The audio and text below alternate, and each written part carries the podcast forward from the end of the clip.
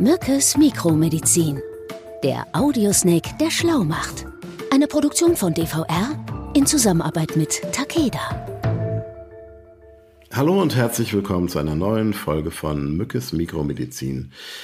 Mit mir Daniel von Rosenberg und Martin Mücke, seines Zeichens Professor. Ich grüße dich ganz herzlich, lieber Martin. Hallo, lieber Daniel. Ich freue mich auf die neue Folge mit dir. Ja, ich freue mich auch. Du sag mal, ähm, ich habe vor einer Woche war ich auf einem Konzert und ähm, ich stand tatsächlich, trotz meines ja nicht mehr ganz jungen Alters, sehr weit vorne an der Box und danach habe ich echt mir Sorgen gemacht, dass mein Ohr irgendwie was mitbekommen hat, weil ich habe ein, zwei Tage lang so ein richtiges Rauschen im Ohr gehabt und hatte schon Sorge, das könne ein Tinnitus sein. Mhm. Das ist ja ein Wort, was man häufiger hört und die Leute, die man kennt, ich habe eine sehr gute Freundin, die leider darunter schon äh, lange leidet, ähm, dann erfährt man, dass das wirklich eine absolut dramatische Erkrankung ist. Kannst du mir mal ganz kurz erklären, was genau Tinnitus eigentlich ist und woher dieser interessante Name eigentlich stammt? Mhm. Vielleicht erstmal, ähm, in Deutschland leiden rund 19 Millionen Menschen unter diesen Geräuschen im Ohr Boah. und fast drei Millionen leiden erheblich oder chronisch darunter. Also deine Freundin ist jetzt eine unter vielen, ne? Das hätte ich nicht gedacht, dass es so viele sind. Mhm. Und Tinnitus selber, also Tinnitus bedeutet tatsächlich Klingeln auf Latein. Mhm. Also der Name ist hier Programm, ne? Mhm. Wobei also es auch andere Störgeräusche gibt, ne? Also es gibt ja auch Rauschen, genau, Rauschen Knacken, Brummen, ja. Mhm. Ja, es ist wirklich eine breite Palette, unter der man leiden kann. Ne? Mhm. Zunächst muss man sagen, äh, Tinnitus ist keine eigenständige Erkrankung, sondern ein Symptom für diverse Störungen. Mhm. Also sowohl physischer als auch psychischer Natur. Mhm. Und wichtig ist, dass man daher auch nur das Symptom behandeln kann und nicht wie üblich die Ursache dann bekämpft. Das ist wahrscheinlich für dich als Arzt ja auch relativ frustrierend, ne? Weil eigentlich mhm. möchte man ja an die Wurzel des Übels kommen. Nur das ist bei Tinnitus, wie du gerade sagst, leider nicht der Fall. Da kann man nur die Symptome behandeln. Genau. Sag mal, wie sind denn die unterschiedlichen Erscheinungsformen von Tinnitus? Also bei manchen rauscht es, mhm. bei manchen knackt es und andere sind generell sehr empfindlich, was jegliche Geräusche von außen angeht. Also da äh, werden Geräusche als besonders unangenehm dann auch wahrgenommen. Mhm. Und interessant ist, je stiller es wird, desto lauter wird es in der Regel im Ohr, einfach weil nichts mehr von dem inneren Störsound ablenkt. Ne? Mhm, darüber kann man bestimmt echt verzweifeln, oder? Ja, ja. Oh, okay. Sag mal, jetzt haben wir über Musik, laute Musik geredet. Ähm, mein Beispiel gerade. Hm, was gibt es denn noch für Auslöser für Tinnitus eigentlich? Ja, also wie gesagt, das laute Konzert hast du ja schon angesprochen, aber ähm, ein konstantes Maß an Stress, ähm, psychische Probleme oder auch Mittelohrentzündung können ebenfalls Tinnitus zur Folge haben. Aber mhm. dann auch zum Beispiel bei Menschen, die Kieferfehlstellungen haben, ähm, die können dann auch Auslöser für einen Tinnitus sein. Das ist ganz interessant, dass du gerade die Mittelohrentzündung erwähnt hast, weil bei meiner Freundin äh, ist es tatsächlich so, die hatte eine Mittelohrentzündung, die leider nicht richtig behandelt wurde und dann in der Folge zu diesem Tinnitus auch geführt hat. Jetzt hast du auch psychische Probleme erwähnt. Da ist es ja wahrscheinlich relativ schwierig dann auch für die Patienten zu verstehen, woher die Geräusche jetzt genau kommen, ne? Genau, weil das einfach nicht zu greifen ist so richtig, ne? Mhm. Und äh, das macht es dann für die Menschen besonders belastend. Ja ich könnte mir vorstellen, dass das ja auch beim einen oder anderen wirklich dann sich sogar zu einer Depression steigern kann, oder? Mhm.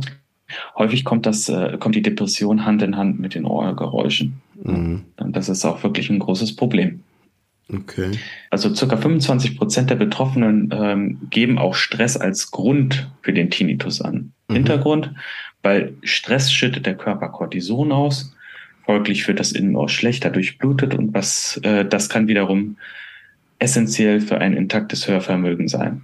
Also kann man schon sagen, dass Stress ein häufiger Grund auch für Tinnitus ist, ja? Genau. Gibt es unterschiedliche Arten von Tinnitus? Mhm. Man unterscheidet zwischen akuten und chronischen Tinnitus. Vom mhm. letzteren spricht man, wenn das äh, Ohrklingeln also länger als drei Monate andauert. Wow. Okay. Und ähm, dann ist die Aussicht auf eine Heilung bei dem Tinnitus dann auch sehr schlecht. Mhm. Bei akuten Sachen ähm, kann es durch, durchaus ähm, schneller auch mal wieder weggehen. Mhm. Da ist es, glaube ich, auch wirklich essentiell, dass man möglichst rasch auch behandelt. Richtig, also man sollte dann relativ zügig dann auch zum Hals-Nasen-Ohrenarzt gehen und dann sich mit entsprechenden Medikamenten behandeln lassen. In Deutschland werden verschiedene Medikamente und verschiedene Therapien eingesetzt, zum Beispiel mit Vitamin E-Präparaten, Magnesium, aber auch Glukokortikoide, also die sowohl intravenös, also in die Vene gegeben werden können oder aber auch mit verschiedenen Lokalanästhetikern, mhm. also lokalen ähm, Narkosemitteln, wie zum Beispiel Prokain. Okay. Sag mal, wann tritt denn das eigentlich auf? Gibt es so ein, so ein Alter, in dem man ähm, in dem Tinnitus das erste Mal auftritt? Also Daniel, prinzipiell kann der Tinnitus in jedem Alter auftreten. Also wenn man so die Literatur auswertet, findet man aber, dass äh, vor allen Dingen der Tinnitus im mittleren Alter vermehrt auftritt. Mhm. Also dann ja, und das ist meistens das mhm. Alter, wo sowieso schon Hörprobleme einsetzen. Dann. Ah ja, okay, das wollte ich gerade fragen. Genau. Sag mal, dann, es gibt ja auch unterschiedliche Schweregrade wahrscheinlich. Ne? Mhm. Ähm, kannst du dazu noch mal ganz kurz was sagen, wie das ja, Also es ist? gibt vier Schweregrade, in die man äh, den Tinnitus unterteilt. Mhm. Und äh, Schweregrad 1, ähm, da ist es so, dass die Betroffenen die Geräusche gut kompensieren können und auch keinen großen Leidensdruck haben. Okay. Beim Schweregrad 2, da ist äh, der Tinnitus wirkt dann besonders in der Stille belastend und tritt vermehrt bei Stress in Erscheinung. Und dann Schweregrad 3, da wird schlimmer. Durch den Tinnitus sind dann die Patienten dauernd beeinträchtigt und es kann zu emotionalen und auch kognitiven Störungen kommen. Okay. Und dann, dann gibt es noch einen vierten Schweregrad. Oh ja, das ist der, der schwerste. Also mhm. der Tinnitus führt dann dazu, dass der äh, Körper den Defekt nicht mehr ausgleichen kann und massive Beeinträchtigungen, ähm, also sowohl privater als auch beruflicher Natur, dann äh, die Folge sind. Das heißt, das stelle ich mir auch so vor, dass dann Leute auch dauerhaft krankgeschrieben werden und ja, man lebt dann quasi nur noch für diesen Tinnitus, ja. Grauenhaft, okay. Ja, ich habe das ein bisschen auf die leichte Schulter genommen bisher, aber so wie du es jetzt gerade schilderst, ist das ja teilweise wirklich dann so dramatisch, dass es das ganze Leben bestimmt. Ähm, naja, also vielleicht um nochmal bei diesen Schweregraden zu bleiben, also äh, dieser Grad 1 und 2, das ist dann, äh, man spricht dann von dem sogenannten kompensierten Tinnitus. Mhm. Bei Grad 3 und 4 ähm, ist das ein dekompensierter Tinnitus mhm. und der macht dann entsprechend einen super hohen Leidensdruck und kann die Lebensqualität deutlich herabsetzen. Mhm. Die Folge können dann auch sein Depression, da haben wir vorhin schon drüber gesprochen, was dann ähm, ja auch Hand in Hand mit diesen Schweregraden geht. Ja. Sag mal, wie kann der Tinnitus behandelt werden? Das ist ja wahrscheinlich für die meisten Betroffenen oder auch ähm, Angehörigen von Betroffenen eine der interessantesten Fragen. Also, wir haben ja vorhin schon drüber gesprochen. Also, man kann ähm, im akuten Stadium natürlich medikamentös da auch einsetzen. Ist es aber chronisch, kann man äh, tatsächlich versuchen, den Tinnitus, also das Ohrklingeln oder von diesem Ohrklingeln abzulenken. Mhm. Und das kann man erlernen, also mit sogenannten Verhaltenstherapien. Mhm. Und die bringen tatsächlich auch deutliche Erfolge und können dann auch die Lebensqualität wieder deutlich steigern. Was ich auch gehört habe, ist, dass ja auch wirklich ähm, ganz aktive Entspannungsübungen dazu beitragen können, ähm, die Symptome zu mildern. Also ich habe da von Yoga über Feldenkreis bis hin zu autogenem Training äh, wurden da wohl auch gute Erfahrungen mitgemacht. Ähm, und ich denke, dass es ja wahrscheinlich so leicht es klingt, aber man sollte ähm, versuchen wahrscheinlich möglichst gelassen mit der Situation umzugehen, weil je mehr man sich stresst, desto stärker werden die Symptome ja wahrscheinlich auch, wenn ich dich richtig verstanden habe, ne? Ja, genau so ist es auch. Also ähm, du kannst eigentlich alles machen, was dich von diesem Ohrklingeln ab, ähm, ablenkt. Also es gibt auch neuere Therapien, ähm, das sogenannte Tinnitus Retraining Therapie. Mhm. Äh, das ist eine Kombinationstherapie, die besteht aus kognitiver Verhaltenstherapie, die ich vorhin schon angesprochen habe, und aber auch einer akustischen Stimulation. Mhm. Also man macht dann so quasi wie so ein Gegenimpulsverfahren. Ne? Okay. Und ähm, das wird halt auch in der Wissenschaft sehr diskutiert. Auf der anderen Seite beschäftigen sich natürlich sehr, sehr viele Spezialisten und Wissenschaftler mit dieser Thematik. Vielleicht mhm. ganz interessant. Äh, es gibt zum Beispiel eine Gruppe aus Schweden, äh, eine Wissenschaftlergruppe, die sind hingegangen und haben die Hirnströme der Betroffenen gemessen und ähm, dann alle Wellen im Hirnstamm durch Elektroden quasi abgefangen und aufgezeichnet.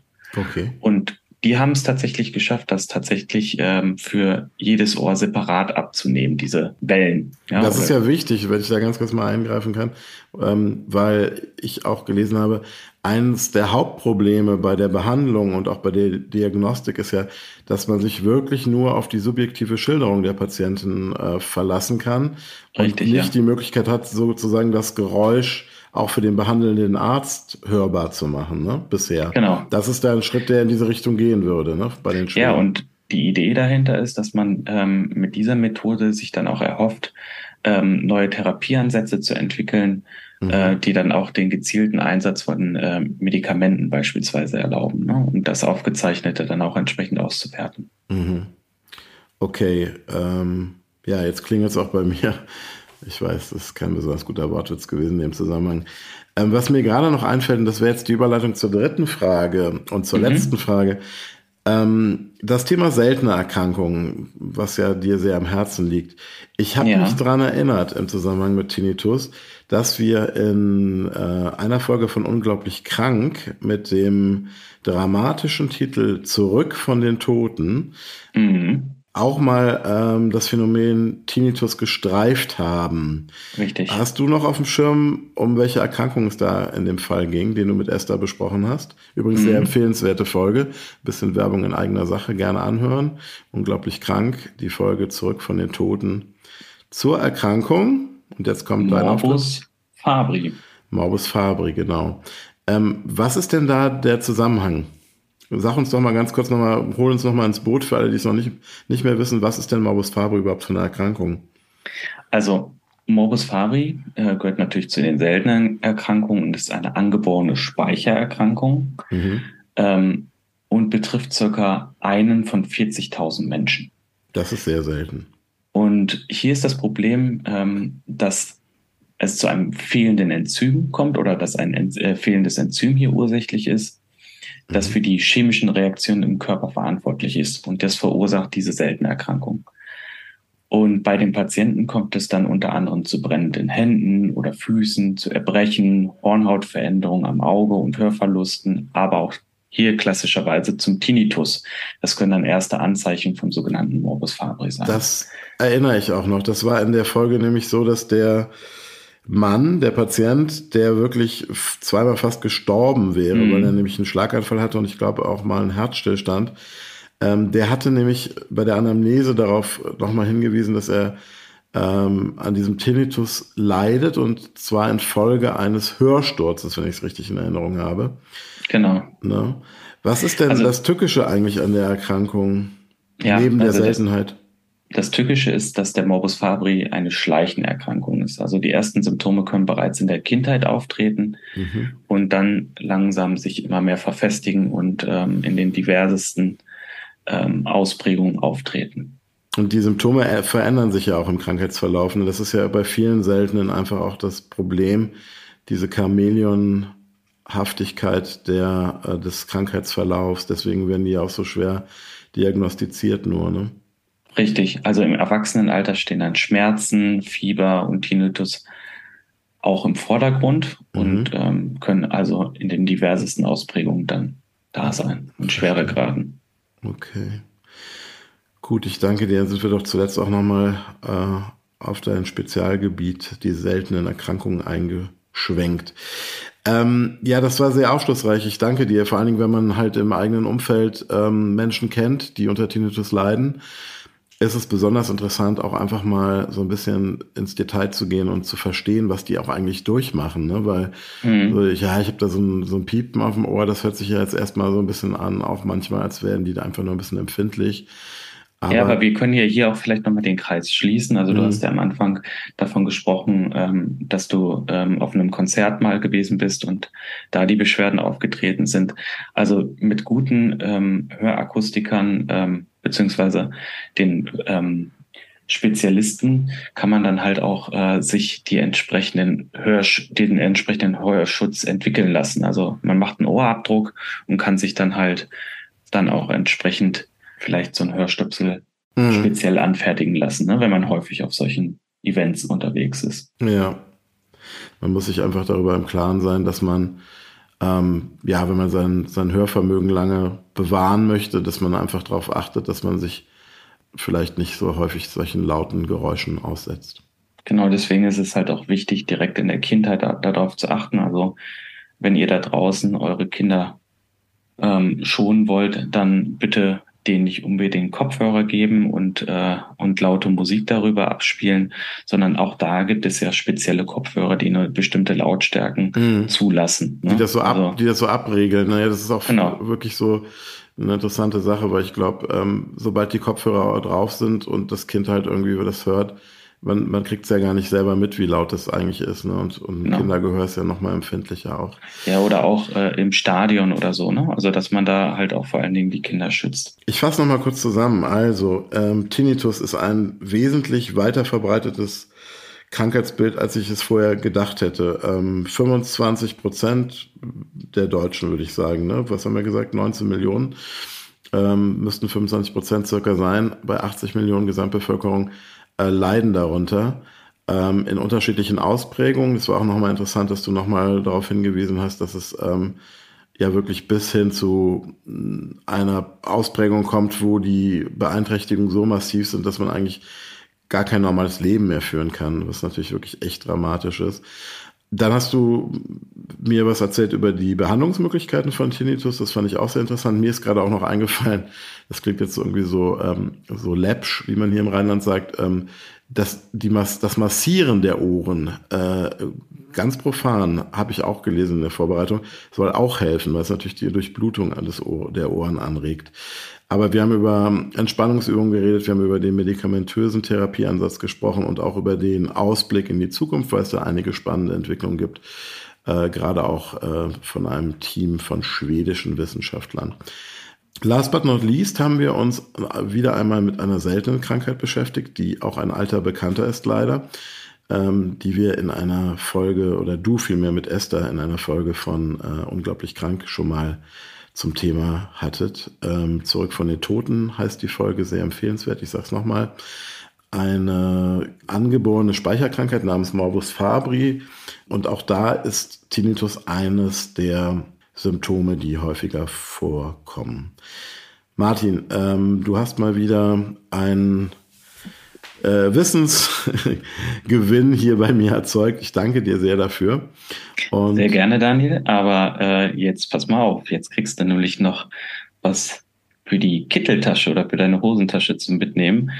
Also, man sollte wirklich aufpassen, dass man ähm, einen Geräuschspiegel von 70 Dezibel nicht dauerhaft ausgesetzt ist. Also wir haben ja alle unsere Handys mittlerweile. Mhm. Da sind ja auch diese, diese Rechner drin oder äh, ähm, diese Pegelmesser. Und da könnte man auch gucken, ob man dem halt dauerhaft ausgesetzt ist. Und wenn man das schafft, unter diesen 70 De Dezibel dauerhaft zu bleiben, dann hat man auch eine gute Wahrscheinlichkeit, nicht an einem Tinnitus zu erkranken. 70 Oder Dezibel. Das Risiko ist weniger. Merke ich mir. Gut, mein Lieber, dann ähm, ja, lass es mal leise und ruhig angehen. Ähm, und ich danke dir sehr und äh, freue mich auf die nächste Folge mit dir. Ja, freue ich mich auch. Mach's gut, Daniel. Bis bald. Bis dann. Ciao, Tschüss. ciao. Tschüss. Sie hörten Mückes Mikromedizin. Eine Produktion von DVR in Zusammenarbeit mit Takeda.